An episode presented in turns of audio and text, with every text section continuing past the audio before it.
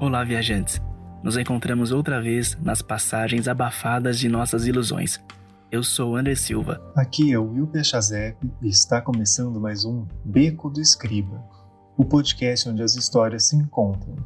A minissérie Confissões de Isolamento aborda histórias de um cotidiano real ou não durante a quarentena.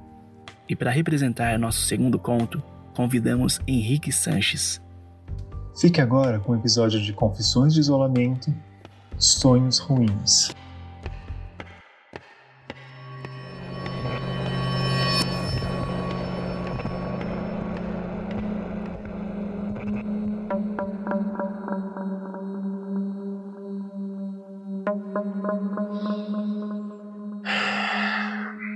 Quero dormir.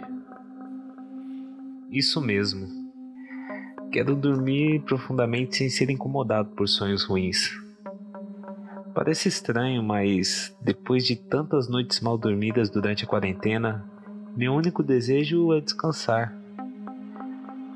É assim: sobressaltos, calafrios, gritos, pijama e lençol molhados de suor. Normalmente eu acordo com dores pelo corpo, além de um cheiro forte e metálico impregnado no nariz. Esses sonhos ruins também têm sabor.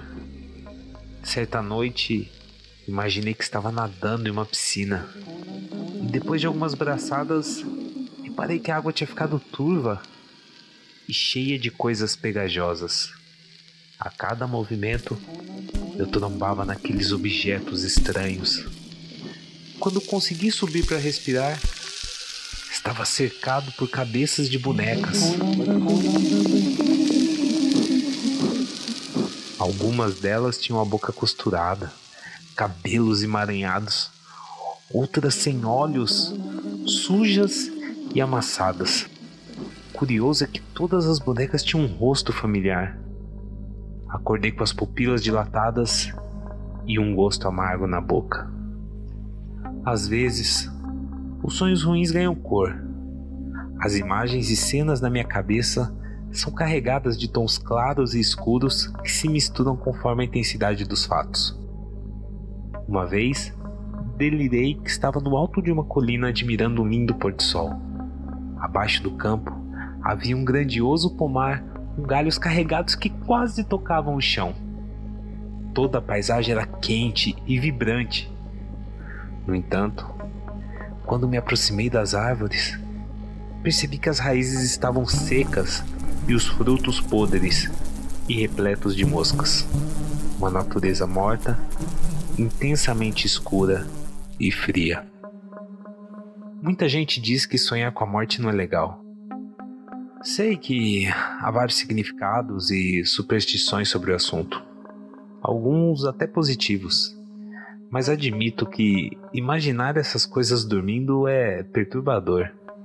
Em certas ocasiões, sonho com lugares completamente solitários, cavernas profundas em que as paredes de pedra dão lugar a formações derretidas, como uma versão grotesca dos quadros de Dali. Me sinto sozinho no meio dessa desolação silenciosa, árida e sem vida. Para mim, é a própria morte. Outro sonho inquietante que me assombra se passa um galpão, instalado em uma área cercada por muros, arame farpado vigiada por baratas. Milhares desses insetos ficam perambulando constantemente pelo local, devorando as pessoas que tentam fugir. É, é uma, é uma experiência bastante incômoda, já que me vejo paralisado, impotente de medo, sem poder ajudar ninguém ao longo desses meses de isolamento, procurei alternativas para voltar a dormir bem. Criei hábitos em casa, mudei a alimentação, comprei uma cama melhor e até instalei um ar-condicionado no quarto. Nada funcionou. Remédios artificiais, caseiros ou naturais, nem fizeram efeito. Talvez seja melhor aceitar essa minha nova condição e conviver em harmonia com os meus demônios noturnos. Em compensação, sei que esse vírus está tirando o sono de muita gente. Alguns gurus afirmam que a mudança na rotina, o excesso de informações e outros fatores causaram um trauma coletivo. As pessoas estão enlouquecendo sem perspectivas de como será o amanhã. O que me deixa mais confuso, afinal, é que a realidade pode ser um pesadelo muito pior.